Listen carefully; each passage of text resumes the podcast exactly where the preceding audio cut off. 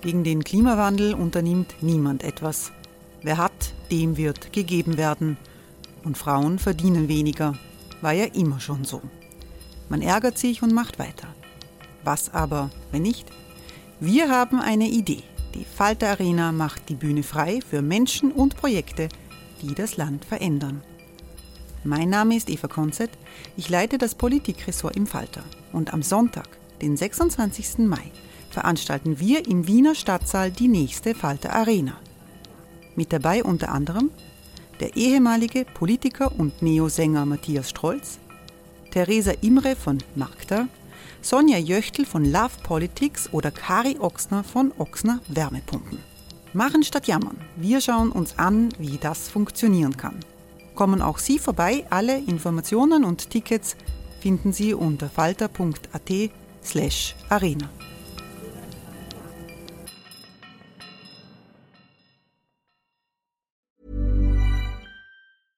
Hey, I'm Ryan Reynolds. At Mint Mobile, we like to do the opposite of what Big Wireless does. They charge you a lot, we charge you a little. So naturally, when they announced they'd be raising their prices due to inflation, we decided to deflate our prices due to not hating you.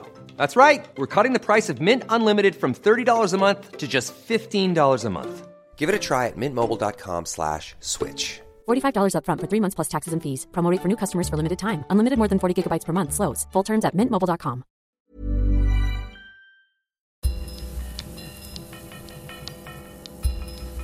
Gleich kommt das Falterradio. Vorher gibt es noch Werbung.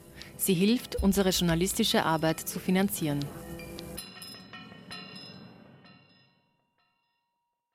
Hallo, mein Name ist Petra Hartlieb und ich bin Buchhändlerin, Autorin und die Moderatorin des neuen Podcasts Besser lesen mit dem Falter.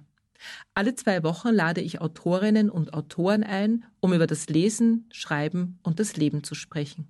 Sie finden uns überall dort, wo Sie Podcasts hören. Am besten abonnieren Sie uns gleich, dann verpassen Sie keine Folge von Besser lesen mit dem Falter.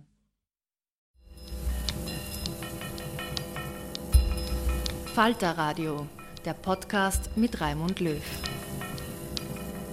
Sehr herzlich willkommen, meine Damen und Herren, zum Falter Radio. Dass wir eine elegante Verfassung haben, das haben Österreichs Bürger erst durch das Bonmot vom Bundespräsident van der Bellen im letzten Jahr erfahren. Tatsächlich war das Bundesverfassungsgesetz ein wichtiger Leitfaden für die Republik, um den Kollaps der türkisblauen Regierung Kurz I zu meistern.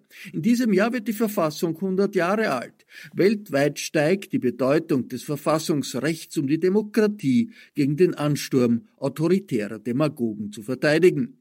Zum hundertsten Jahrestag der Verfassung hat das Institut für die Wissenschaften vom Menschen in Wien zu einer spannenden Diskussion der wichtigsten Experten des Landes geladen.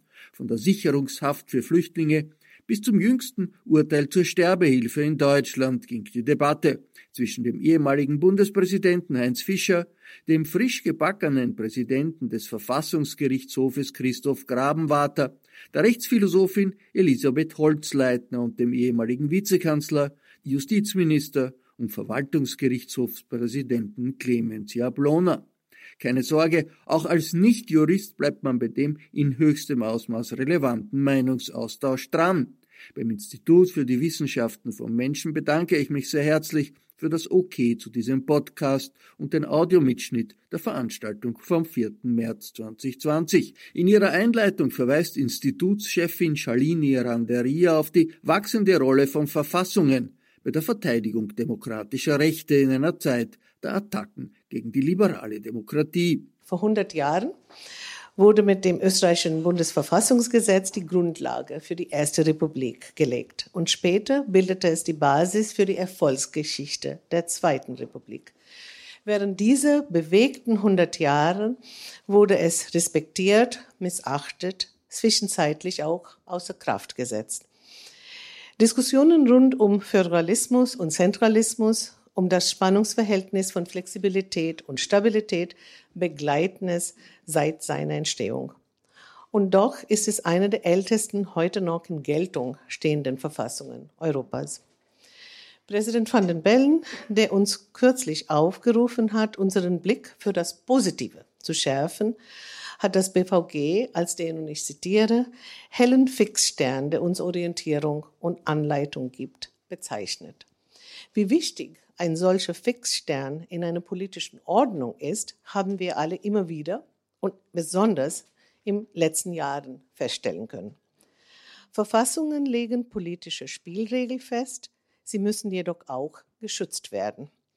An dieser Stelle ist daran zu erinnern, dass auch der österreichischen Verfassungsgerichtshof, der Hüter der Verfassung, heuer sein 100-jähriges Bestehen feiert. Und deshalb sind wir sehr glücklich, dass Sie, Herr Präsident Grabenwärter, die Zeit genommen haben, den Tag auch mit uns hier zu feiern. Demokratische Verfassungen bilden heute die Grundlage, eine überwältigende Mehrheit von Staaten. Was von, äh, einem, äh, was von mehr als ein, äh, einem Jahrhundert für die absolute Monarchie galt, gilt heute für die Demokratie. Sie ist in den meisten Orten der Welt die gängige Regierungsform. Diese enorme politische Errungenschaft ist aber keine Selbstverständlichkeit und gilt zu schützen. Wie gegenwärtige besorg besorgniserregende Kämpfe um Verfassungsänderungen und um die Zusammensetzung von Verfassungsgerichten in vielen europäischen als auch nicht-europäischen Ländern uns vor Augen machen. Verfassungen sind sowohl Werkzeuge als auch Symbole der Demokratie.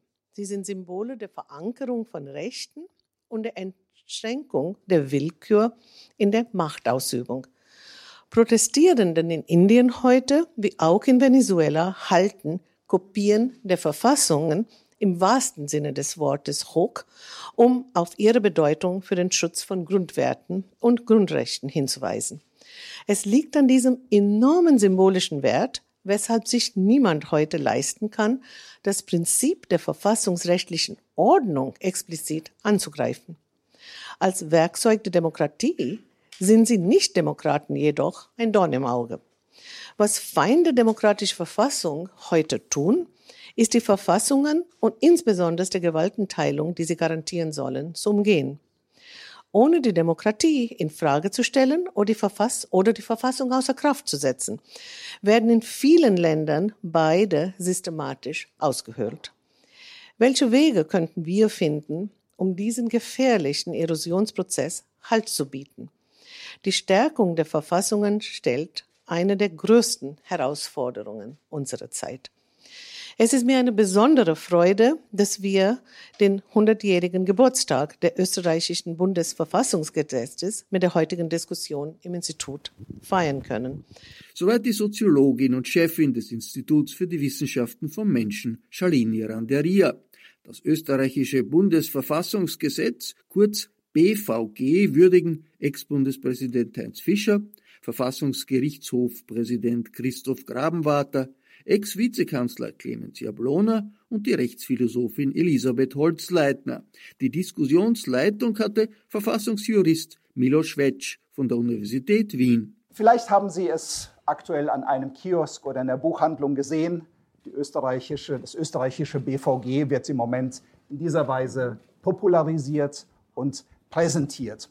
Ähm, es bildet sich darin eine Wertschätzung, eine öffentliche Wahrnehmung ab. Ähm, und meine erste Frage an die Teilnehmer wäre, wie weit und wie tief diese Wertschätzung und Wahrnehmung geht.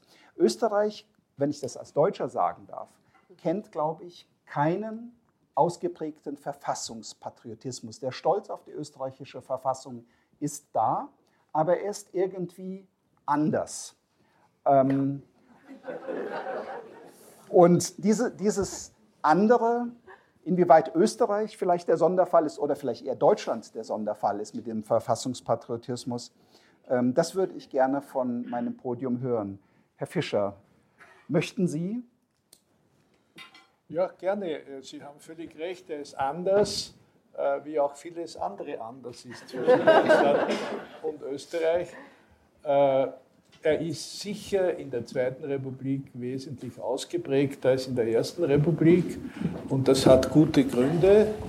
Und äh, ich glaube, dass diese Gründe sogar außerhalb der Verfassung liegen, weil die Tatsache, dass die österreichische Verfassung, äh, wie sie, glaube ich, in einer der äh, Vorbemerkungen geschrieben haben, die älteste in Kraft befindliche schriftliche Verfassung Europas derzeit ist, mit 100 Jahren, wo ja in Deutschland, in Frankreich, in Italien, äh, auch in der Schweiz äh, neue oder zumindest teilweise neue Verfassungen geschrieben wurde. Äh, das, das gibt der Verfassung schon ein gewisses Prestige. Das hilft auch, weil man eine jahrzehntelange Judikatur und Verfassungspraxis aufbauen konnte. Und ich habe auch immer bewundert, äh, dass es eine gewisse innere Logik in der historischen Entwicklung gibt, weil man vom Jahr 1848 über das Jahr 1867, über das Jahr 1907, 1918, 1920 eigentlich eine, eine logische Entwicklung äh, des Entstehens der Verfassung feststellen kann. Und weil die Verfassung auch das Prestige hat, äh, dass sie wirkliche Innovationen gebracht haben. Musterbeispiel Verfassungsgerichtsbarkeit, äh, die ja von, eigentlich von Österreich Impulse gebracht hat für, für ganz Europa und sogar für die ganze Welt. Darf ich Herrn ja? Grabenwarter direkt zu dem Punkt Herr Grabenbach, Sie sind jetzt Präsident dieser normsetzenden, geradezu globalen normsetzenden Institution. Wenn man bei Oliver Radkolb in die paradoxe Republik über die österreichische Identität nach 1945 liest, er sagt ausdrücklich, die Verfassung gehört nicht zum, wenn ich das richtig wiedergebe in meiner verkürzten Version, es gehört nicht zum Kernbestand der österreichischen Identität. Also die Wertschätzung für die Verfassung erreicht nicht diese Spitzenwerte, ähm, die, Sie, waren ja gerade äh, ein Jahr in Berlin, die man ähm, da in der politischen Machtzentrale, in der Kontrolle politischer Macht empfindet. Würden Sie das unterstützen oder würden Sie eher sagen, die beiden Länder gleichen sich insofern? Ich würde sagen, dass, die, dass das Verfassungsbewusstsein ähm, mit Zeitverzögerung bei uns äh, äh, entstanden ist, obwohl, wie, wie Präsident Fischer gesagt hat, obwohl die österreichische Verfassung älter ist, ist ähm, etwa das Bewusstsein für, für, für Grundrechte, äh, aber auch für die Bedeutung der Verfassung erst später als in Deutschland äh, sichtbar geworden. Und auch, Sie haben den Zusammenhang Verfassungsgerichtsbarkeit, Verfassung angesprochen diese heutige Stellung hat sich das Bundesverfassungsgericht auch erst Schritt für Schritt mit seiner Denkschrift äh, in einer Behauptung der Konflikt mit Konrad Adenauer und ähnliches. Das waren Konflikte, das waren schrittweise Prozesse. Und ich denke, man kann mit erheblicher Zeitverzögerung auch so etwas Ähnliches in Österreich feststellen. Ich glaube, ein Verfassungsbewusstsein war da, es war aber verschüttet oder verdeckt und es wurde freigelegt, manchmal durch Krisen. Ich erinnere vor knapp 20 Jahren die, die Krise mit den Ortstafeln. Da, da wurde plötzlich äh, äh, der Verfassungsgerichtshof zu einem Akteur. Er war mitten in der politischen Auseinandersetzung und das hat nachhaltig das Bewusstsein gestärkt, da gibt es eine Institution, die Minderheiten zu ihrem Recht verhilft. Und äh, das ist eine Funktion, die haben funktionierende, effektive Verfassungsgerichte weltweit. Äh, vom Karlsruher Gericht ist die Rede als Bürgergericht und ich glaube, ähm, äh, ein Bürgergericht ist auch ein Bürgerinnengericht natürlich, ähm, äh, äh, dass, äh, dass, dass das etwas, eine wichtige Funktion ist. Die Verfassung, aber auch die, die Institutionen, die die Verfassung durchsetzen, sind auf der Seite der Bürgerinnen und Bürger. Und diese, diese Funktionsweise darzulegen, das war jetzt auch etwas, äh, wenn wir das, das äh, Erkenntnis zur Bundespräsidentenwahl hernehmen, das hat noch einmal auch einen Schub erzeugt, äh, weil sichtbar geworden ist, äh, ein, ein, ein Schlüsselvorgang der Demokratie, nämlich die Wahl, wird von einer unabhängigen Instanz kontrolliert. Ja? Und worüber wir vielleicht heute Abend noch sprechen, ist, ist natürlich die, die, die Zuständigkeit zur Normenkontrolle, zur, zur, zur Beseitigung der Geltung von Gesetzen. Das, das wären so Momente, wo, wo Verfassung sichtbar wird ähm, und, und, und wo vielleicht mehr sichtbar wird als nur ein vordergründiger Verfassungspatriotismus. Elisabeth, darf ich die, das Stichwort von den Funktionen, das Christoph Rabenwarter aufgeworfen hat, vielleicht an dich weiterreichen. Verfassungen und Verfassungsgerichte haben ja viele Funktionen. Herr Graumatter, Sie haben zu Recht die Funktion von Konfliktbewältigung, aber vielleicht auch von Integration durch Konflikte angesprochen. Was würdest du sagen, was wäre für dich die wichtigste Funktion des BVG? Ich weiß gar nicht, wo ich beginnen soll. Ja, ähm, die, das, ich meine, das BVG ist die Grundlage unserer äh, staatlichen Ordnung, ähm, richtet alles ein, alle Institutionen, alle Organe, äh, hat, enthält wesentliche Grundprinzipien unserer Rechtsordnung. Und das BVG macht es, wie ich finde, auf eine ganz äh, ähm, eigentümliche Art und Weise, etwas, was mich als Studentin schon fasziniert hat, äh, die Tatsache, dass unsere Verfassung so absolut ohne jeglichen salbungsvollen Ton auskommt. Äh, während ja äh, üblicherweise Verfassungen Präambeln enthalten, wo Werte beschworen werden, Menschenwürde, bisweilen gibt es auch Gottesanrufungen. Äh, in Österreich gibt es das nicht. Das beginnt mit Artikel 1. Österreich ist eine demokratische Republik, das Recht geht vom Volk aus, zack. Äh, jetzt kann man natürlich auch aus, gerade aus einer rechtsphilosophischen Perspektive sagen, das hat äh, keinen Weihrauchgeruch, äh, der das umgibt, ja, aber gleichzeitig sind da natürlich ganz grundlegende und auch wenn man sich, wenn man es näher betrachtet, auch äh, aus der Perspektive der Errungenschaften, ja, ganz grundlegende und erhabene Prinzipien drinnen, ja, die Republik, äh, die Demokratie. Äh, wir haben das äh, dann sozusagen erarbeiten uns aus der aus der äh, Zerklüftung unserer sehr breit gefächerten Verfassung heraus auch das liberale Prinzip, die Grundrechte. Ähm, das sind die wesentlichen Elemente, äh, sozusagen, die unsere Verfassung atmet, äh, die uns auch als Bürgerinnen und Bürgern die Luft zum Atmen geben soll. Ja, in einer liberalen ähm, Demokratie und vor allem auch in einer rechtsstaatlichen Demokratie, die uns äh, berechtigt, auch dem Staat gegenüber. Es gibt ja das deutsche Sprichwort aus der Not eine Tugend machen. Und ich greife das mal auf und ähm, versuche die Frage kritisch an Clemens Jablona weiterzugeben. Denn dass die Verfassung sich nicht auf Werte beruft, dass sie keine Präambel hat, dass 1920 keine Grundrechte neu verabschiedet wurden, das lag ja an tiefgreifenden gesellschaftlichen Konflikten seiner Zeit. Also ist diese Schnörkellosigkeit nicht gewissermaßen aus der Not geboren und diese, dieses Spezifikum der österreichischen Verfassungskultur ähm, aus gewissermaßen eigentlich in, in seinem Ursprung ein Mangel? Ähm, gewiss.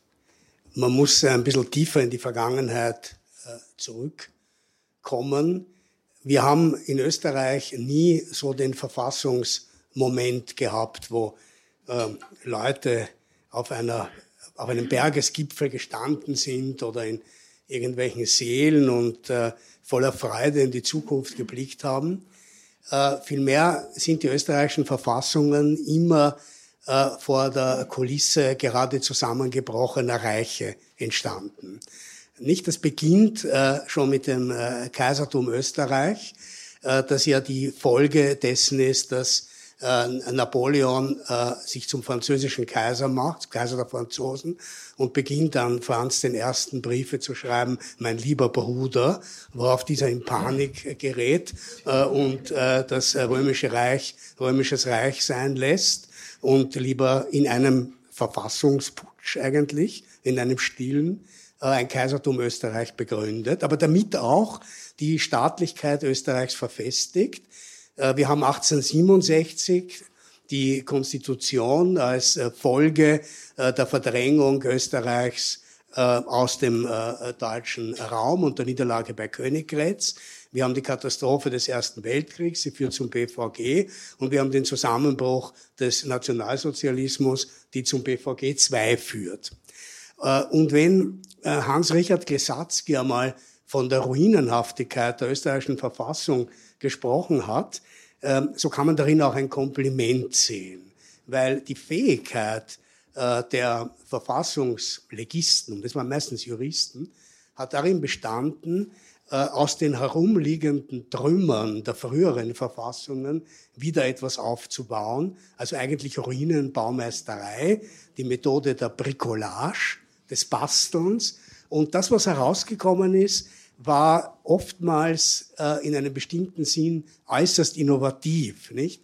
1867, 1920 die prachtvolle Verfassung mit ihrer Verfassungsgerichtsbarkeit und 1945 hat man eine sehr pragmatische Lösung gefunden, um sich einer politischen Verfassungsdiskussion äh, zu entziehen. Also es steckt sehr viel Pragmatik und sehr viel juristisches Handwerk in den österreichischen Verfassungen.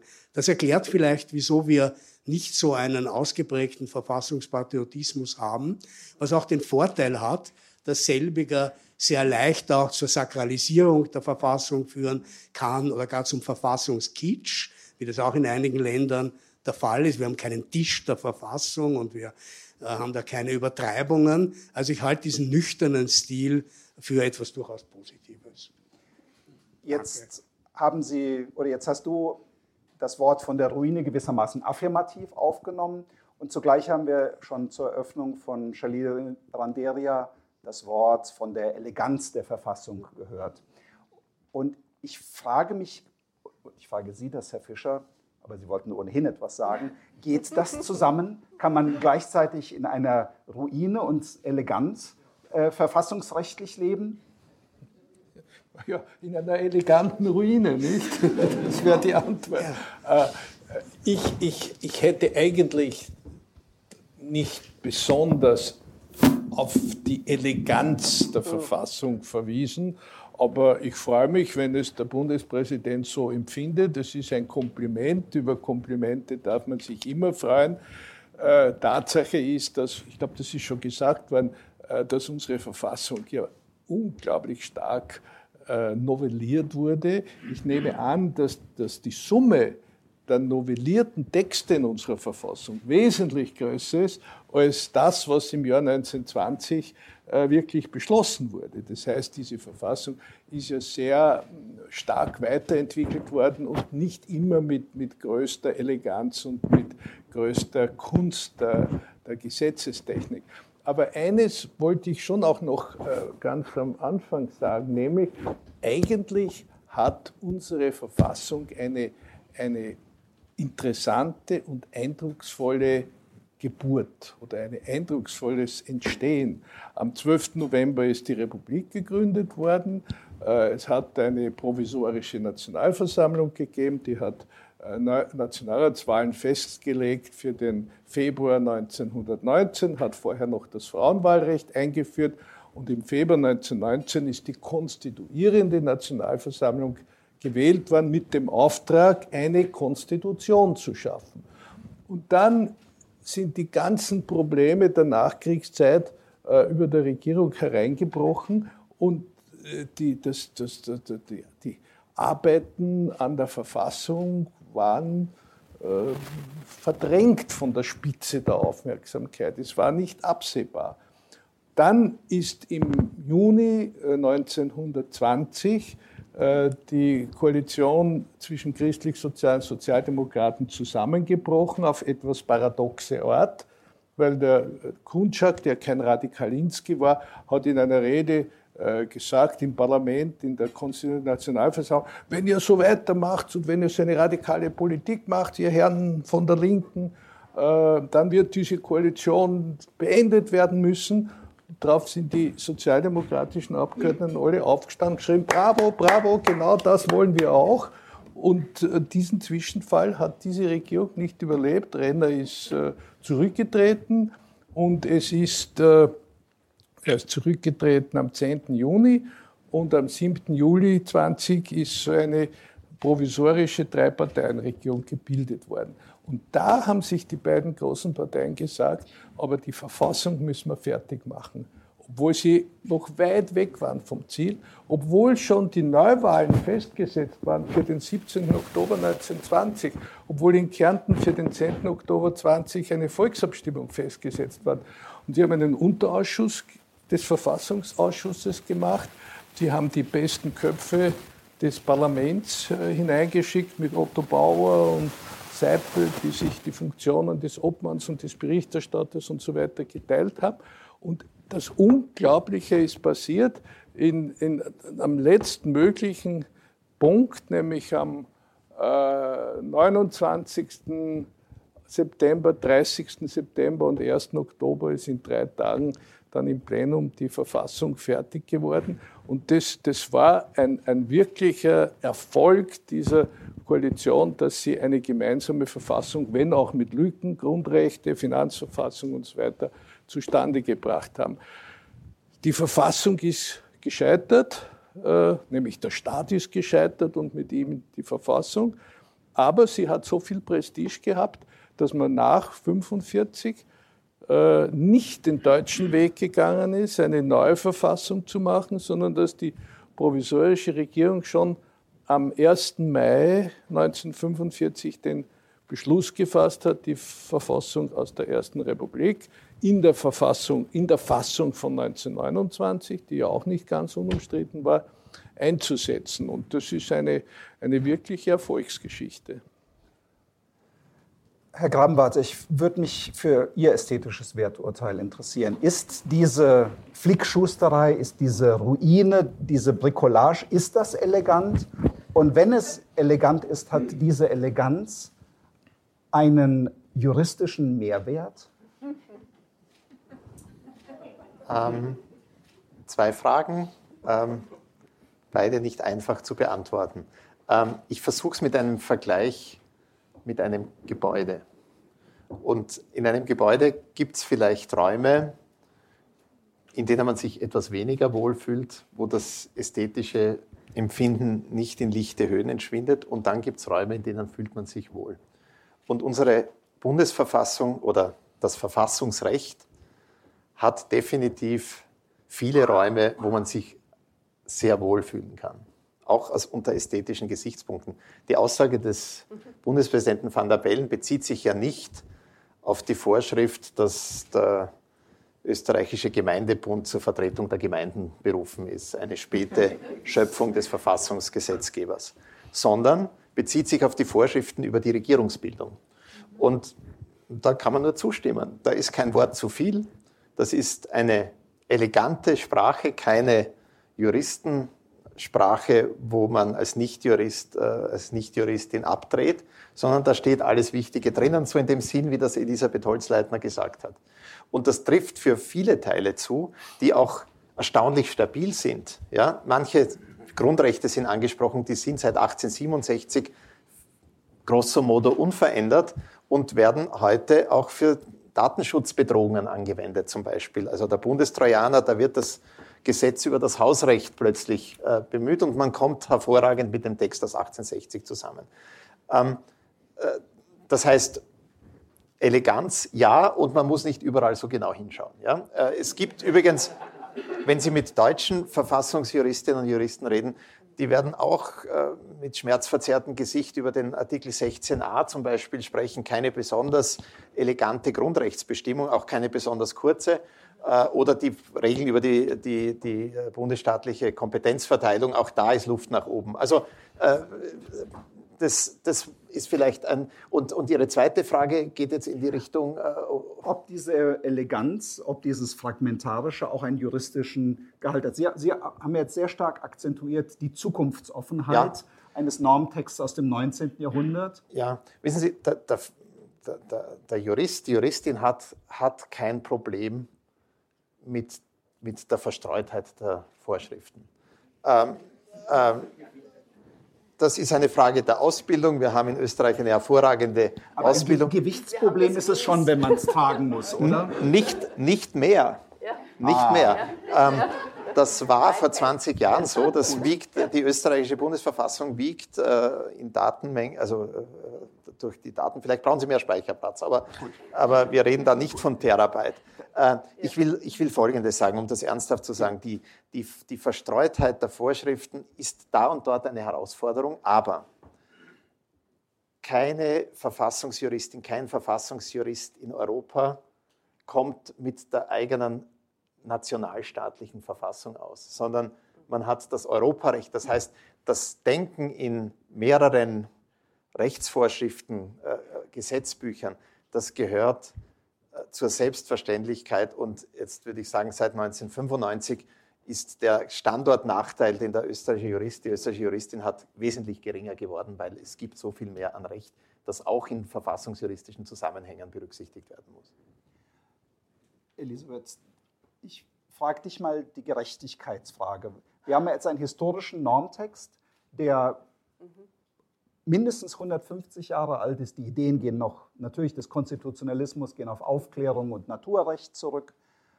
Und jetzt hat dieser Normtext sich in vielen Krisen, nicht in allen Krisen, vielen Krisen bewährt. Er war zukunftsoffen, er war flexibel und anschmiegsam. Und ist da kein Problem? Oder ist vielleicht doch ein Problem da, dass es vielleicht eher die konkret handelnden Personen waren, die diese Krisenabsicherung geleistet haben?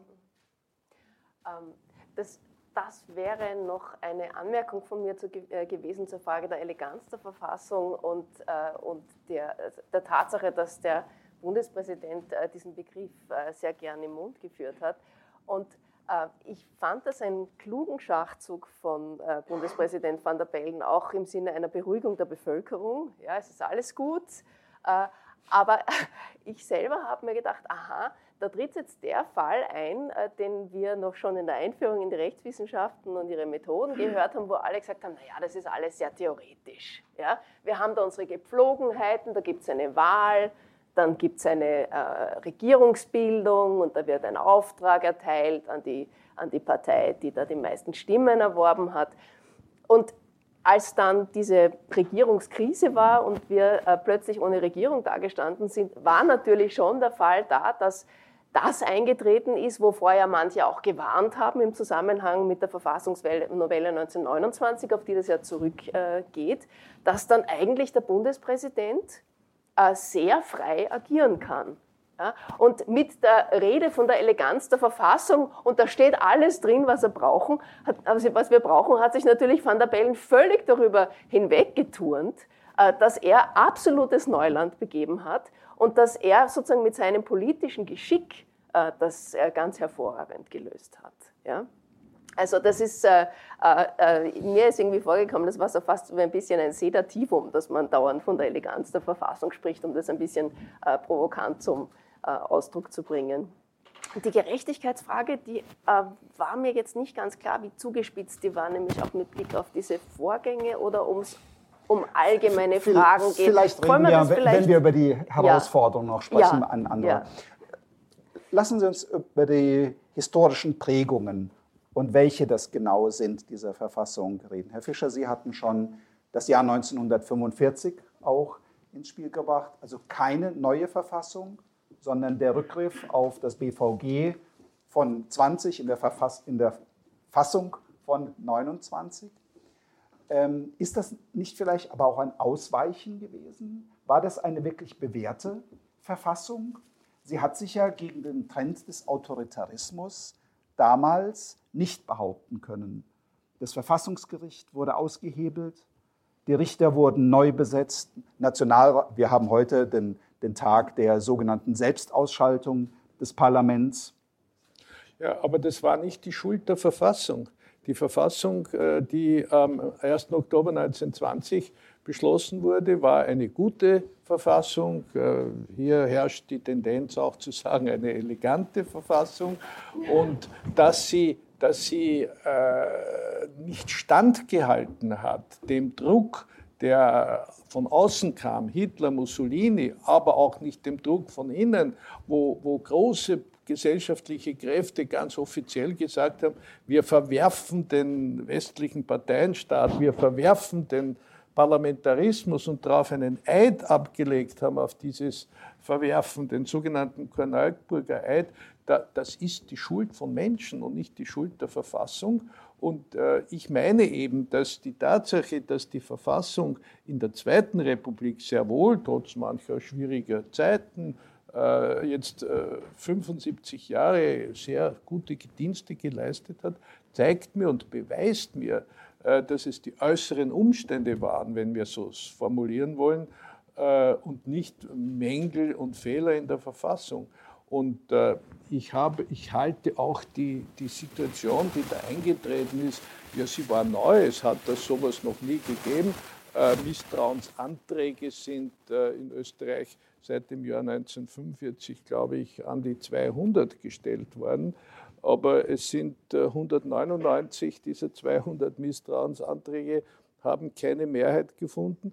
Und jetzt ist äh, zum ersten Mal der Fall eingetreten, dass der in der Verfassung vorgesehene Misstrauensantrag nicht nur eingebracht wurde, sondern auch eine Mehrheit gefunden hat. Und die darauf gesetzten Schritte waren richtig, waren logisch, waren nützlich, waren klug, aber waren auch Konsequenz eines Verfassungswerkes, das die, die, die, die Zusammenarbeit oder die Zusammenhänge oder die Wechselwirkungen zwischen Bundespräsident, Regierung und Parlament in einer vernünftigen und klugen Weise regelt. Das ist, dieses Kompliment muss man unserer Verfassung uneingeschränkt machen. Und ich glaube zum Beispiel, es ist in Österreich vernünftiger geregelt als in Deutschland. Weil, wie ich da höre, wir sind immer, ja, aber auch, ein, auch der Rücktritt, das geht alles nicht so einfach und konstruktives Misstrauensvotum ist notwendig.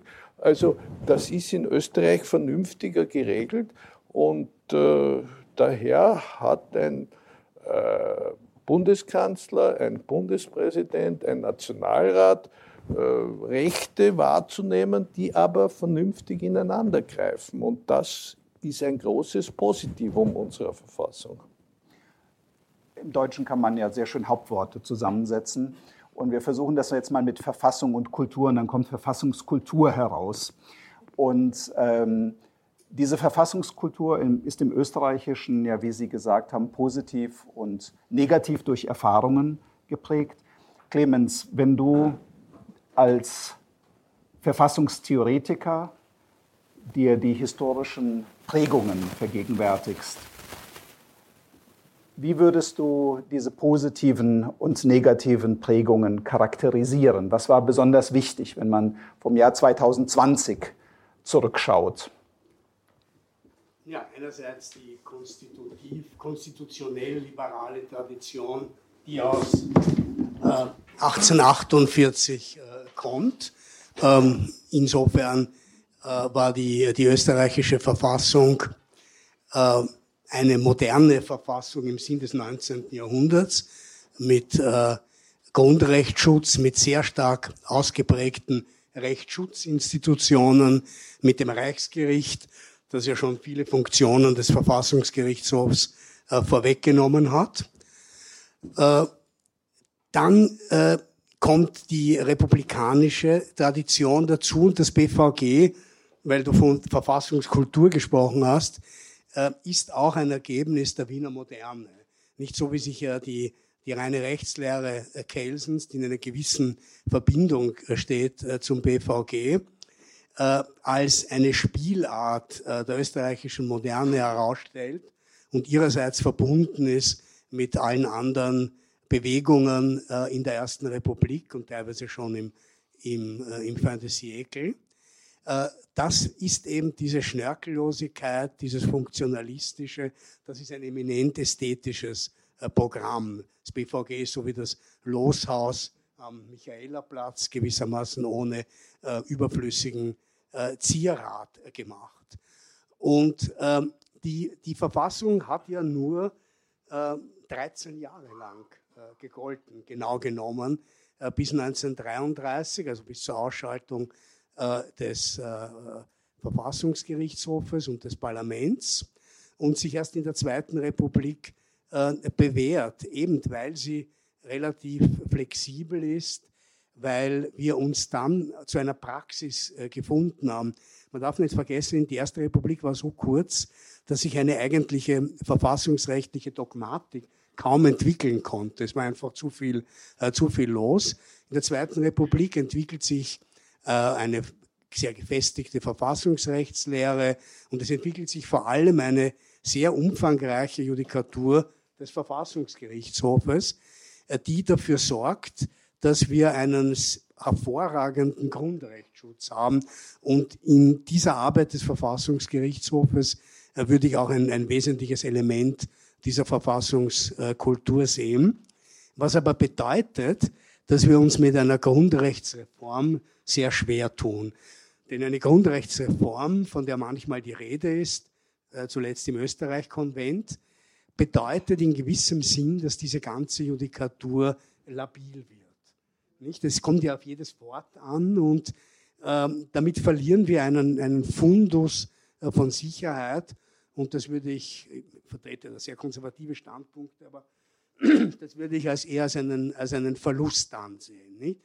Diskussion haben wir zum Beispiel bei der Frage, brauchen wir eine Garantie der Menschenwürde, nicht? In der österreichischen Verfassung, worunter sich Linke und Rechte vollkommen unterschiedliche Dinge vorstellen. Aber das würde auch dazu führen, dass wir ein, sozusagen einen, eine Art Weichmittel in die Judikatur hineingeben. Alles kann neu betrachtet werden.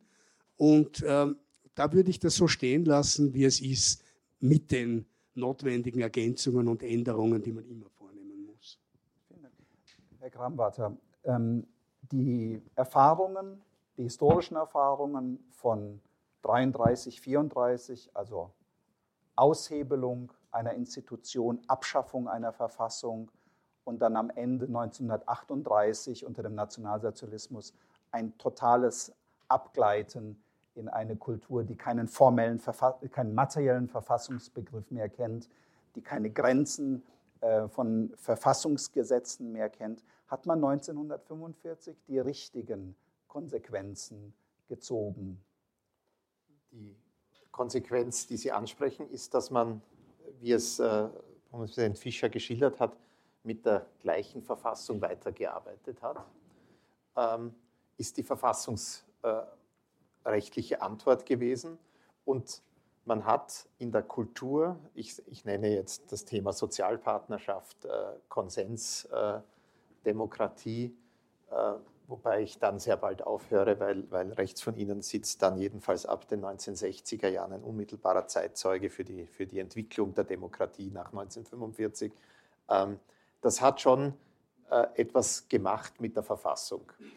Ähm, in Deutschland wird oft gesprochen, dass die, die, die, die Negation des Nationalsozialismus identitätsbildend war fürs Grundgesetz.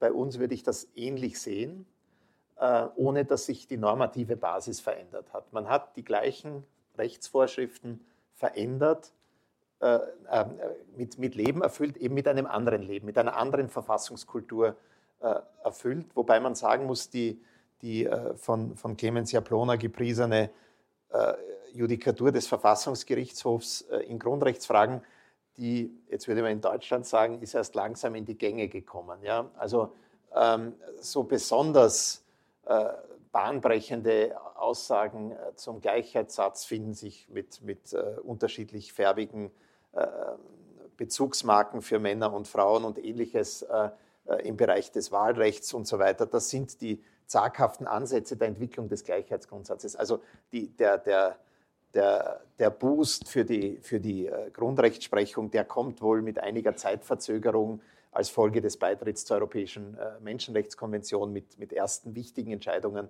des Straßburger Gerichtshofs. Aber für den Stand 2020 würde ich sagen, das ist sicher etwas, was wesentlich ist.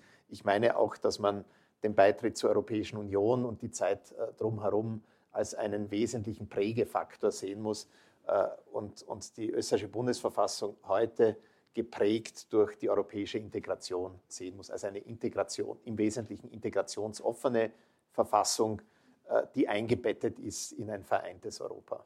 Wenn ich nur den Zwischenruf ja. machen darf, das mit Abstand wichtigste Argument, äh, dass man nach 1945 auf die Verfassung von 2029 zurückgegriffen hat, war ja folgendes. Die Gründung der Republik erfolgte am 27. April, Unabhängigkeitserklärung, äh, Bildung einer provisorischen Staatsregierung. Äh, die, die, die Österreich war noch nicht einmal zu Gänze besetzt. Der Zweite Weltkrieg war noch nicht zu Ende. Und vier Tage nach der Gründung der Republik sind die Gründungsväter, es waren keine Gründungsmütter damals dabei, beisammengesessen und haben gesagt, sollen wir uns jetzt einlassen an, auf Arbeiten an einer neuen Verfassung, wenn wir doch überhaupt nichts über das künftige Schicksal unseres Landes wissen. Wir werden vermutlich, äh, die, die Amerikaner rücken vor auf Tirols, die, vor, die Franzosen waren noch weit weg von der Grenze, die Engländer äh, sind äh, nach Kärnten äh, hineingeströmt. Und in dieser Situation war klar durchschlagend das Argument, wir können uns es nicht leisten, in diesem äh, zerklüfteten, von unterschiedlichen Besatzungsmächten äh, kontrollierten Land äh, eine Verfassungsdiskussion anzufangen. Und wir nehmen die, die Kelsen-Verfassung aus 1920 und 1929. Und dagegen ist kein Argument durchgedrungen. Herr Gramwatter, darf ich Sie noch eine Sache ja. direkt fragen? Die Konsequenz war, dass man keine Ewigkeitsgarantie mit aufgenommen hat. Die österreichische Verfassung ist extrem flexibel. Man kann im Wege der Verfassungsänderung sehr viele Weichen auch in politische Richtungen stellen, die wir hier vielleicht nicht besonders sympathisch finden auf dem Podium. Das ist, also diese Konsequenz hat man nicht gezogen aus der totalitären Erfahrung. Ja, wobei die Unterschiede zwischen dem Artikel 79 Absatz 3 des Grundgesetzes und dem 44.3 der österreichischen Bundesverfassung die werden manchmal stärker gesehen, als sie sind. Ich glaube, die, die, äh, die, äh, die Sperre der Gesamtänderung ist eine, wenn sie gerichtlich kontrolliert wird, die ist auch eine harte. Äh, und vergessen wir nicht, der Verfassungsgerichtshof hat in einem völlig unspektakulären Fall im, im Rahmen des Vergaberechts die, die, die Demokratie, ich sage es jetzt untechnisch und verkürzt, änderungsfest gemacht. Ja? Also, und zwar da kann man die Textierung, da gibt es Diskussionen, äh, wie das denn gemeint sei, ob, ob sie überhaupt durch 44.3 im Verfahren verändert werden dürfte. Also ich würde da den, den Akzent weniger, weniger stark äh, sehen. Äh, sie haben im Vorgespräch ähm, die Hoffnung geäußert, dass es am Podium Dissens geben könnte. Die ist bis jetzt nicht sehr erfüllt. Deswegen möchte ich eine Sache sagen, die auch nicht wahnsinnig dramatisch ist. Aber ich würde die Skepsis von, von Clemens Jablona gegenüber einer Kodifikation der Grundrechte äh, eine Spur anders sehen. Ähm, äh, und zwar warum? Äh, gesetzt den Fall, und Sie wissen ja vielleicht, im, im Regierungsübereinkommen der neuen Bundesregierung gibt es das Projekt Wiederaufnahme der Parteiengespräche über einen neuen Grundrechtskatalog. So, wenn jetzt nicht die Verfassungsmehrheit daherkommt und sagt, wir wollen jetzt äh, die Grundrechte auf einen komplett neuen Level heben, sondern sagt, wir wollen eigentlich unseren Acquis an Grundrechten äh, zusammenschreiben in einen lesbaren Katalog, dann habe ich die begründete Erwartung, dass das die Rechtsprechung des Verfassungsgerichtshofes nicht wesentlich beeinflussen wird. Warum? Äh, es kommen seit 1958 ständig neue Grundrechte dazu, manchmal im Block, äh, manchmal vereinzelt Zivildienst, Datenschutz, äh, zuletzt das BVG Kinderrechte, das BVG Persönliche Freiheit aus 88 war jetzt seit Jahresbeginn öfter Teil von Fernsehinterviews für alle möglichen Regierungsmitglieder, Sicherungshaft ja oder nein. Ähm, und was heißt im Jahr 2020 für ein Verfassungsgericht wie das österreichische Grundrechte anwenden? Das heißt, eine Zusammenschau zu machen, Manches war am Beginn umstritten. Es gibt die Menschenrechtskonvention, es gibt 1867 Staatsgrundgesetz, ähm, es gibt äh, äh, die Grundrechtecharta, vereinfacht gesprochen. Und äh, dann gibt es noch im Staatsvertrag von Saint-Germain, wenn man mit der Religionsfreiheit hergeht, gibt es eine Schrankenregelung, wo der Verfassungsgerichtshof sich beim Schächten äh, und Religionsfreiheit sich die Frage stellt, was meint denn gute Sitten im Jahr äh, 1919? Äh, das zeigt nur, äh, Walter Berg hat das einmal so schön genannt, wir haben aggregierte Grundrechtsnormen. Das heißt, es wird aus vier Perioden zusammengestellt, ein gewisser Grundrechtsstandard, und am Ende orientiert sich der Verfassungsgerichtshof sehr häufig an Entscheidungen des Europäischen Gerichtshofs für Menschenrechte, der nur eine dieser Textbasen hat. Also deswegen äh, glaube ich, äh, das kann man schon angehen. Äh, es ist nicht wahnsinnig gefährlich. Ich glaube auch nicht, dass es wahnsinnig viel Unterschied macht, wenn das Projekt scheitert. Clemens. Äh, ich bin da misstrauischer, weil ich die Geschichte äh, dieses Vorhabens kenne. Das kam, in der, äh, das kam in der, im Kabinett äh, kurz 1 und geht auf eine Anregung, könnte man sagen, der Freiheitlichen Partei zurück, die ganz offensichtlich damals war. Und es ging darum, wir erarbeiten unseren österreichischen Grundrechtskatalog, um uns von der MRK zu lösen. Das hat äh, der damalige ähm, äh, Minister Hofer ganz ausdrücklich äh, einmal im, im Fernsehen gesagt. Also das war der Hintergrund der, des Ganzen. Und äh, das ist dann eben jetzt in das jetzige Regierungsprogramm äh, übernommen worden. Äh, zusätzlich kommt noch diese Überlegung über die Menschenwürde hinein, die für mich einen eher reaktionären Touch hat, auch wenn das vielleicht kontraintuitiv ist auf den ersten Blick. Aber das hat vor allem die Stoßrichtung im Hinblick auf bioethische Fragen, die konservativ entschieden werden sollen. Also ich bin da misstrauisch. Ähm, wenn das so rein formal wäre, so wie diese unzähligen Kommissionen, die wir äh, in Österreich gehabt haben, dann kann man das äh, sicher machen, äh, obwohl schon die, die legistische Änderung der Stellung von Rechtsvorschriften zueinander und die Überschriften und anderes den Sinn ändern kann. Aber gegen eine solche Maßnahme würde ich mich jetzt nicht grundsätzlich wenden. Ich wollte noch was sagen zur Ewigkeitsklausel das ist eine Frage fast einer juristischen Weltanschauung, nicht? Äh, was bringt eine Ewigkeitsklausel? Eine Ewigkeitsklausel äh, bringt zwar eine gewisse Stabilität einer Verfassung, aber dann zerbirst sie, weil die äh, politischen Kräfte eben zu stark werden. Wenn man keine Ewigkeitsklausel hat, so kann man zumindest diesen Prozess des Übergangs in eine andere Verfassung gewissermaßen legal regeln. Das kann einen Vorteil bedeuten und vielleicht auch den Druck nehmen. Denn wenn eine Verfassung allzu starr ist, dann kann der politische Druck auf die Verfassung unerträglich werden und zum Verfassungsbruch führen. Eine hundertprozentige Meinung dazu habe ich nicht. Ich tendiere dazu, gegen eine Ewigkeitsklausel zu sein, aber es ist ein sehr interessanter äh, Diskussionsgegenstand. Elisabeth, du hast jetzt zwei verschiedene Meinungen gehört. Christoph Grabenwarter ist ganz gelassen in Bezug auf eine Neukodifizierung von Grundrechten. Clemens Jablona ist skeptisch ähm, und sagt, wir könnten auf rechtsstaatliche, grundrechtliche Einbußen äh, womöglich stoßen. Äh, wie siehst du das? Naja, äh, ich äh, sehe, finde es sehr überzeugend, wie, wie Clemens Jablona die Herausforderung eingebettet hat in die politischen Verhältnisse. Und man, was kann man erreichen durch eine neue Kodifikation von Grundrechten? Äh, es kann zwei Stoßrichtungen haben. Der eine ist, wir wollen gerne unsere Standards erhöhen. Ja? Die andere Stoßrichtung wäre zu sagen, ah, diese was weiß ich, europäischen Standards, die hemmen uns momentan nur, das ist alles äh, sozusagen viel zu viele Rechte. Ähm, wir müssen äh, wir müssen äh, das sozusagen für uns selber regeln und, äh, und das würde dann dazu führen, dass man eigentlich Standards absenken könnte.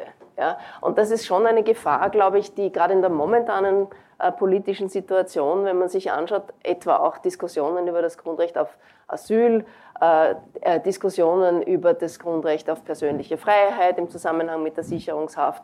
Also ich denke, dass diese, dass diese Gefahr der Absenkung von Standards schon momentan ganz äh, real ist. Ja. Was die Menschenwürdegarantie anbelangt, bin ich ambivalent. Ja. Also es ist klar, ähm, die, die Idee, dass man die Menschenwürde eigens in der Verfassung kodifizieren soll, wird in Teilen eher von konservativer Seite vorgetragen. Was mich eigentlich recht fasziniert hat in den letzten Tagen, äh, war die Tatsache, dass die deutsche Verfassung, wo es ja diese Menschenwürdegarantie gibt in Artikel 1 Grundgesetz, äh, dass das deutsche Bundesverfassungsgericht jetzt entschieden hat, dass Sterbehilfe legalisiert werden kann und sogar Sterbehilfe. Und ich habe wirklich Bauklötze gestaunt. Ja, ich hätte mir das nicht gedacht, ähm, dass, die, dass, äh, dass das deutsche Bundesverfassungsgericht das so entscheiden würde. Ähm, ich habe erlebt äh, im Zusammenhang mit der Menschenwürde äh, sehr spannende Judikate. In Teilen wurde sie verwendet, um restriktivere Regelungen für Schwangerschaftsabbruch zu begründen. Da hat sich der österreichische Verfassungsgerichtshof damals leichter getan im Jahr 1975. Also ich bin ambivalent, wenn man... wenn man Nein, hat sich gar nicht leicht. Nein, aber ja, das stimmt, ja. Er hat eigentlich sehr formal dann argumentiert, ja. Aber ähm, wenn man die Menschenwürde, so wie ich das von meinem akademischen Lehrer Gerhard Luft kenne, äh, interpretiert als Verbot der Totalinstrumentalisierung und Verzweckung, ja, äh, sozusagen von der Autonomie her denkt, dann finde ich, dann kann auch eine Menschenwürdegarantie schon ein sehr spannender Bezugspunkt sein, so wie das deutsche Bundesverfassungsgericht mit der Objektformel argumentiert. Also wir dürfen Menschen quasi nicht äh, objektivieren. Das ist ein spannender argumentativer Bezugspunkt, dass es natürlich dann vereinnahmt werden kann von verschiedenen ideologischen Seiten her, ist eine Frage auch von Persönlichkeiten und politischen Dynamiken. Die international vergleichende Seite war ja in, ihrem, in Ihrer Biografie auch immer sehr stark. Sie haben ähm, andere Verfassungen angesehen in einer anderen Jurisdiktion, äh, gelebt, unterrichtet und jetzt als Präsident eines Höchstgerichts haben Sie immer wieder auch akzentuiert, wie stark diese Gerichte und die Richter miteinander kommunizieren. Ähm, das hört sich zunächst schön an, aber man sieht auch beim grenzüberschreitenden Vergleich, dass es alarmistische Faktoren geben kann, wenn wir an Ungarn und Polen und an die Situation dort äh, denken, kann man sehen, wie auf demokratischem Wege demokratische Prinzipien ausgehöhlt werden, verfassungsgerichtliche Institutionen angegriffen werden. Was kann Österreich davon lernen, von, von diesen Bedrohungen? Ist es dafür eigentlich gewappnet? Österreich kann viel lernen. Österreich kann zunächst aus der eigenen Geschichte gut lernen. Also das, was wir etwa beim polnischen Verfassungsgericht äh, 2015, 2016 gesehen haben, hat manche Parallele mit dem Jahr 1933 in Österreich. Das heißt, ähm, Bewusstmachen der Anfechtungen, der Gefährdungen ähm, auf verschiedenen Ebenen. Das heute angesprochene Verfassungsbewusstsein ist eine Ebene und das beginnt bei Schülerinnen und Schülern und äh, geht bis zu den Großeltern und Urgroßeltern. Ähm, das Zweite ist, es wird in den letzten Jahren ist immer im Zusammenhang mit diesen Fragen von in dem neudeutschen Wort der Resilienz die Rede. Also wie können wir die Verfassung kräftigen? Ich glaube nicht, dass wir allzu aktionistisch sein müssen in den Vorschriften, sondern dass die Organe äh, die die Verfassung anwenden, sich der Fragilität der Verfassung bewusst sind, des möglichen Missbrauchs bewusst sind und hier Anfechtungen im Keim ersticken. Ich nenne einige Beispiele, ich glaube, die Zeit erlaubt es nur ein oder zwei anzusprechen. Ähm, Bundespräsident Fischer hat in einem Zeitungsartikel in der kleinen Zeitung vor ungefähr einem Jahr erzählt, dass in den 1970er Jahren äh, Verfassungsrichter trotz einer Alleinregierung im Konsens zwischen den Großparteien äh, bestellt wurden. Das war jetzt in den letzten Tagen und Wochen immer eine solche Sache. In Deutschland ist es so einfach gesetzlich geregelt, ähm, dass eine Zweidrittelmehrheit für Verfassungsrichterbestellungen erforderlich ist. Jetzt haben wir in Österreich eine etwas andere Situation als in Deutschland, weil wir eine Amtsdauer von bis zum 70. Lebensjahr, in Deutschland zwölf Jahre, Polen nur neun Jahre. Und dann sieht man, dass eine Kombination aus Bestellungspraxis, Regeln und Amtsdauer ähm, unterschiedlich immunisiert ein Verfassungsgericht gegen den politischen Zugriff einer, einer Mehrheit. Ähm, da, da, spielt jetzt auch dann die praktische äh, Politik eine Rolle, dann spielen konkrete Wahlergebnisse eine Rolle die, die sichersten Zweidrittelmehrheiten helfen nichts, wenn eine Partei wie in Ungarn eine Zweidrittelmehrheit erringt. Ähm, es macht einen Unterschied, ob eine Zweidrittelmehrheit im Parlament durch eine Kombination von zwei Parteien ist, die links und rechts der politischen Mitte stehen, weil da ist der Ausgleich in der Regierung gegeben. Ähm, also das sind so Momente, die ich nur hereinbringen will. Die Verfassung ist gewappnet, aber wie soll ich sagen, jede zusätzliche Impfung gegen neue Viren ist hilfreich.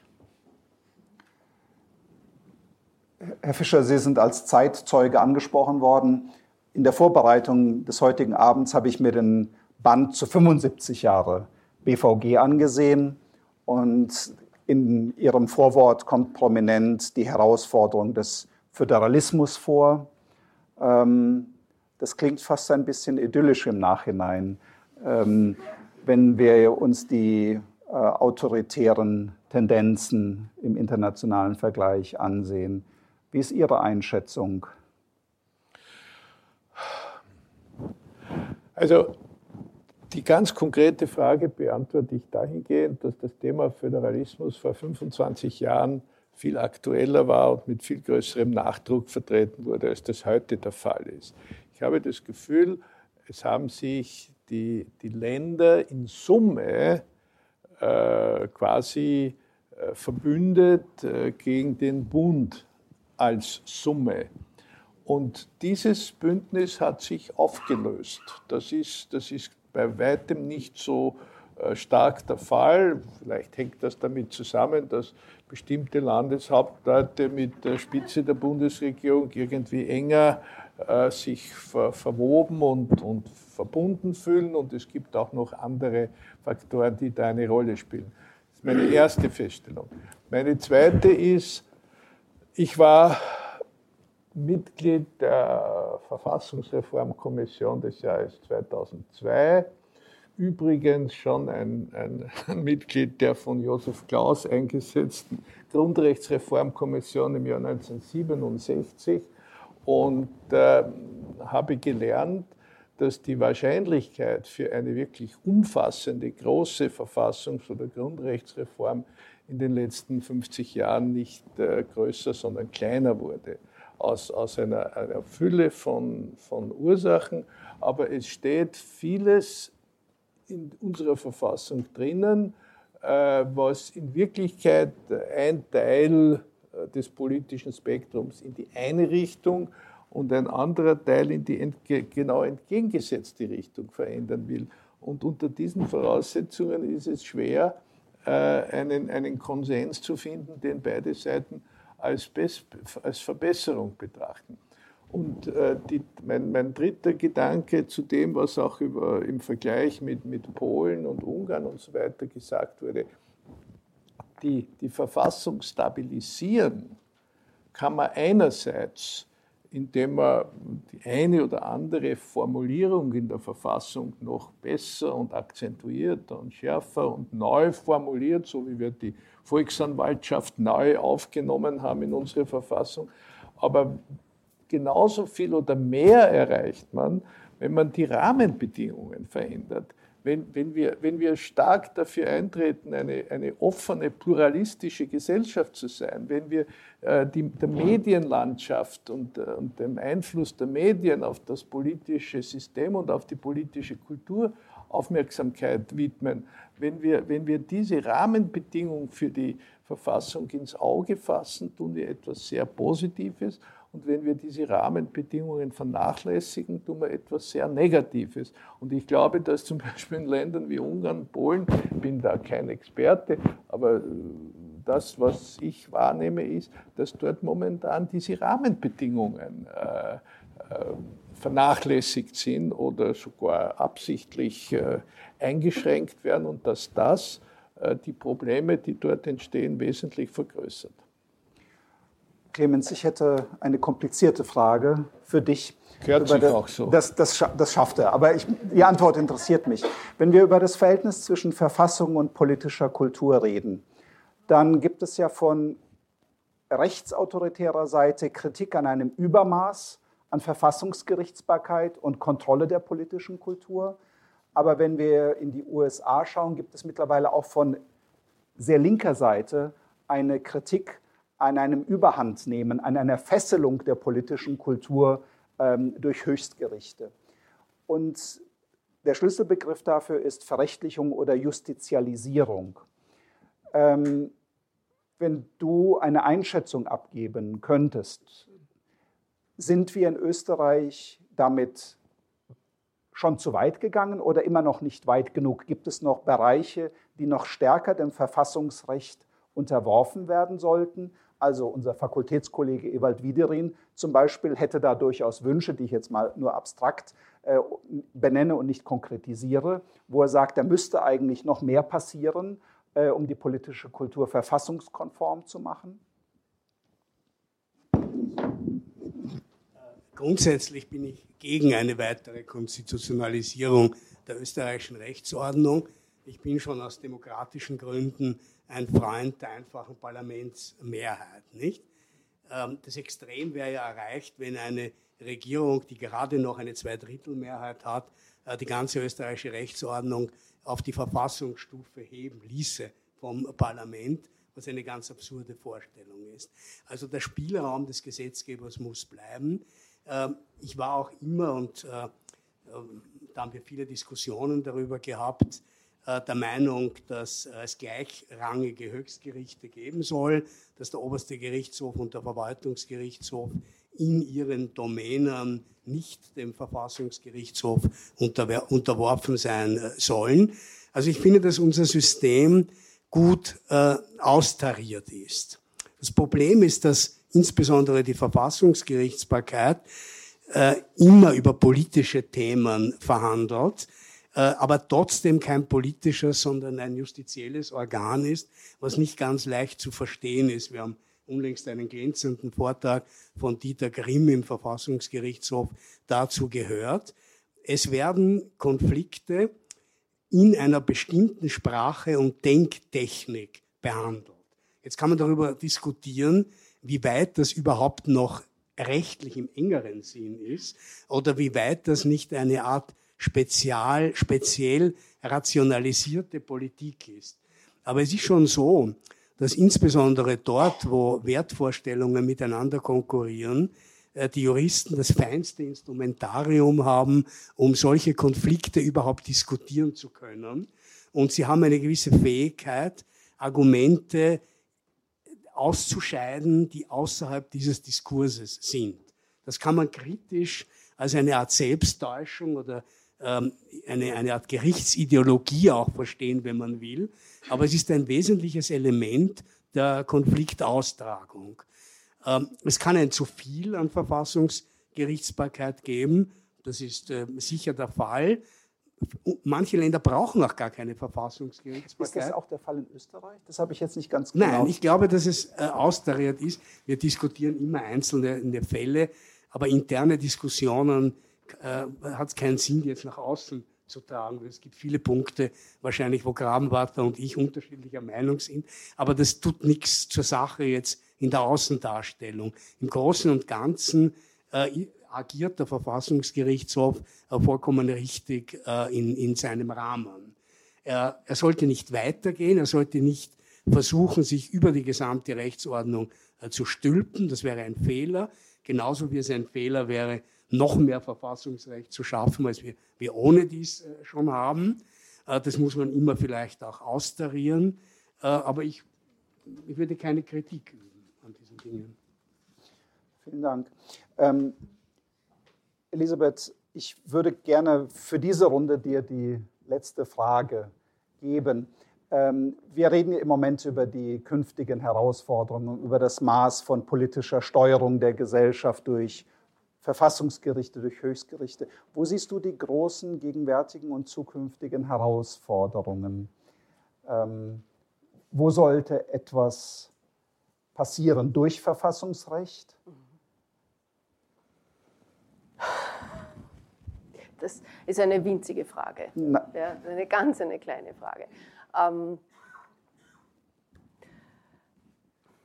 ich fände es sehr wichtig, dass, ähm, dass äh, wir es schaffen, äh, auch politisch eine Form von Verfassungskultur aufrechtzuerhalten, die so ein paar Grundprinzipien äh, unseres Umgangs, äh, unseres auch sozusagen rechtlich geprägten Umgangs miteinander aufrechterhalten. Also da gehört zum Beispiel dazu eine echte Pflege des Prinzips der Gewaltenteilung. Ja, wir hatten ja in der letzten Zeit einige Diskussionen darüber, ja, also sozusagen eine bestimmte Form der Kritik an der Justiz, wo man sich dann die Frage stellt, ähm, ob dann nicht äh, sozusagen auch eine Institutionen am, am Gängelband, ans Gängelband genommen werden sollen. Ja. Ähm, ist das über Verfassungsrecht lösbar? Na, du hast vorher den Begriff der Verfassungskultur verwendet. Ja, und ich finde, die Verfassungskultur ist etwas, was auch wirklich der Pflege bedarf. Ja, äh, der Pflege und eines, etwas, was wir in der Rechtsphilosophie reden wir vom Rechtsethos. Ja, also eine Orientierung ähm, an äh, grundlegenden Prinzipien auch, die, die einer Verfassung innewohnen. Ja, also zum Beispiel, dass die Gesetzgebung ähm, nicht äh, fast zynisch auslotet, ähm, äh, Spielräume, wo man eigentlich, während man schon Gesetze macht, weiß, dass man ganz massiv äh, in verfassungsrechtliche Problematiken hineinschrammt ja, und einfach nur darauf wartet, äh, dass halt dann irgendwie Menschen beginnen, dagegen klagend vorzugehen. Also ich habe ich hab, also ein Beispiel, das mir so besonders vor Augen steht, war das eingetragene Partnerschaftsgesetz, wo der Gesetzgeber damals ähm, ich habe mich da auch mal mit einem Legisten unterhalten. Das war dieses Spezialgesetz für gleichgeschlechtliche Partnerinnen und Partner, wo man sich offenbar hingesetzt hat äh, im Ministerium und das heißt ge geheißen hat, er findet so viele Unterscheidungen wie möglich, damit man dann sagen kann, das ist wirklich was ganz was anderes. Ja? Und es gab ja dann auch eine, eine Klagserie äh, in Österreich und es war auch überhaupt nicht verwunderlich, dass der Verfassungsgerichtshof eigentlich fast jedes Mal, äh, mit, mit glaube ich, mit ganz wenigen Ausnahmen, das, das Standesamtsverbot wurde nicht aufgehoben. Ja? Aber sonst eigentlich in ganz vielen Fällen äh, ganz geradeaus und wie mir schien, ohne großen argumentativen Aufwand eine Gleichwertswidrigkeit festgestellt hat. Ja? Und das würde ich würde mir wünschen, einen Gesetzgeber, der wirklich mit großer Aufmerksamkeit und auch getragen von einem Grundrechtsethos vorgeht und nicht zynisch äh, Grenzüberschreitungen auslotet und damit in Wahrheit ja die davon betroffene Bevölkerung permanent auf den Rechtsweg schickt. Ja? Das wäre jetzt ein Missstand der Verfassungskultur, aber keine. Der Gesetzgebungs, kein, der Gese einer fehlenden Gesetzgebungskultur. Aber es wäre kein Plädoyer für eine, eine Ausweitung von Kompetenzen. Ich frage das deswegen, mhm. weil wir im Moment ja neue Herausforderungen haben. Wir haben die mhm. Internationalisierung, ähm, die das Verschwimmen der Grenzen von privaten und staatlichen Akteuren, auch die Beeinflussungsinstrumente gegenüber der Bevölkerung, Stichwort Nudging, mhm. ähm, stellen ja vielleicht die Handlungsformen, die bisher an das Verfassungsgericht herangetragen wurden, mhm. vor neue Herausforderungen. Braucht es neue Kompetenzen? Ich, das ich muss da ehrlich sagen, ich finde die Frage irgendwie in der Abstraktheit nicht zu beantworten. Vielleicht, äh, und ich bin jetzt, ich darf dazu sagen, ich bin ja als Rechtsphilosophin jetzt nicht die sozusagen in der Wolle gefärbte äh, Expertin für jedes Detail der Verfassung, vielleicht äh, vielen da Clemens Jablona dann, und, und, Christoph Grabenwarter und auch Heinz Fischer. Die, die allerletzte Antwort zu, zu der Frage. Ja. Ich, ich würde vor vor einer Überfrachtung und, und, und unreflektierten Ausweitung von der Kompetenzen von Verfassungsgerichten warnen. Ähm, das mag jetzt überraschend klingen, äh, aber kann auch sagen, hier sitzen einige Mitarbeiterinnen des Verfassungsgerichtshofs, wir haben genug zu tun. Ähm, äh, 5000 Fälle im Jahr, das, das ist genug. Äh, ich möchte es ernsthafter machen. Äh, ich habe erlebt äh, in Spanien vor drei Jahren, wie man dem Verfassungsgericht eine ein Dana-Geschenk geben wollte, nämlich eine Kompetenz, Strafzahlungen für autonomen, äh, autonome Einheiten, wenn sie, äh, wenn sie unbotmäßig werden. Und damit, äh, klar, man denkt hier an die Gegend von Barcelona, äh, muss man nicht lang äh, spekulieren. Und dann, damit wird das, wird das Gericht in einen politischen Konflikt, der das Land zu zerreißen droht, hineingezogen und die Institution wird verbraucht. An dem Beispiel will ich zeigen, dass dass man sehr behutsam über Kompetenzen eines Verfassungsgerichts nachdenken will, wenn man das Ziel hat, dass das Erreichte bewahrt wird. Und jetzt möchte ich etwas Zweites sagen, was so ein bisschen äh, die Kompetenzen überschreitet äh, des Verfassungsgerichts, die Frage, sondern das ist eine Frage der Wirksam Verfassungsgerichtsbarkeit ist letztlich der Schlüssel zur Erhaltung der Wirksamkeit der Verfassung. So ähnlich hat das Dieter Grimm gesagt und geschrieben. Ähm, und Wirksamkeit der Verfassung, und da möchte ich jetzt sozusagen etwas, etwas einbringen, äh, heißt auch Stärkung der staatlichen Institutionen gegen die Anfechtungen, die Sie angesprochen haben. Äh, und wenn ich mir den Rechtsstaat hier vorknöpfen darf, dann heißt das auch, jetzt komme ich von der Perspektive des Artikel 6 der Menschenrechtskonvention, da gibt es nicht nur das, die, das Gebot der unabhängigen Justiz, sondern auch der Entscheidung in angemessener Frist. Rechtsstaatlichkeit heißt Ausstattung der Justiz mit Mitteln, die sie hierfür braucht. Das ist etwas, was die Verfassung nicht auf den ersten Blick scharf macht, aber scharf machen kann, wenn der, wenn der, wenn, wenn der Staat es unterlässt, Institutionen hinreichend auszustatten, damit sie ihre Funktion, die ihr von der Verfassung gegeben ist, erfüllen können. Sie hörten eine Debatte am 4. März über 100 Jahre österreichische Verfassung zwischen Ex-Bundespräsident Heinz Fischer, Verfassungsgerichtshofpräsident Christoph Grabenwater, Ex-Vizekanzler Clemens Jablona und der Rechtsphilosophin Elisabeth Holzleitner. Die Diskussionsleitung hatte der Verfassungsjurist Milo Schwetsch von der Universität Wien. Beim Institut für die Wissenschaft von den Menschen bedanke ich mich sehr herzlich für das Okay zu dieser Übertragung und die Tonaufnahme für diesen Podcast. Von allen, die uns auf UKW hören, im Freirad Tirol und auf Radio Agora, darf ich mich verabschieden. Der Falter stößt jede Woche grundlegende Diskussionen an über die Entwicklung Österreichs und Europas. An dieser Stelle daher der Hinweis, wenn Sie noch kein Abonnement des Falter haben, dann können Sie ein solches auch im Internet bestellen. Das geht über die Internetadresse abo.falter.at. Anna Goldenberg betreut die Technik Ursula Winterauer hat die Signation gestaltet. Ich verabschiede mich bis zur nächsten Folge.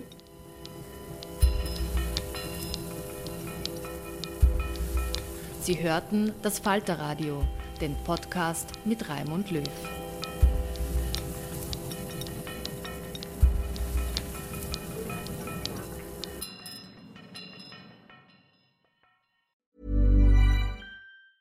Even when we're on a budget, we still deserve nice things. Quince is a place to scoop up stunning high-end goods for 50 to 80% less than similar brands. They have buttery soft cashmere sweaters starting at $50, luxurious Italian leather bags, and so much more. Plus, Quince only works with factories that use safe, ethical, and responsible manufacturing. Get the high-end goods you'll love without the high price tag with Quince.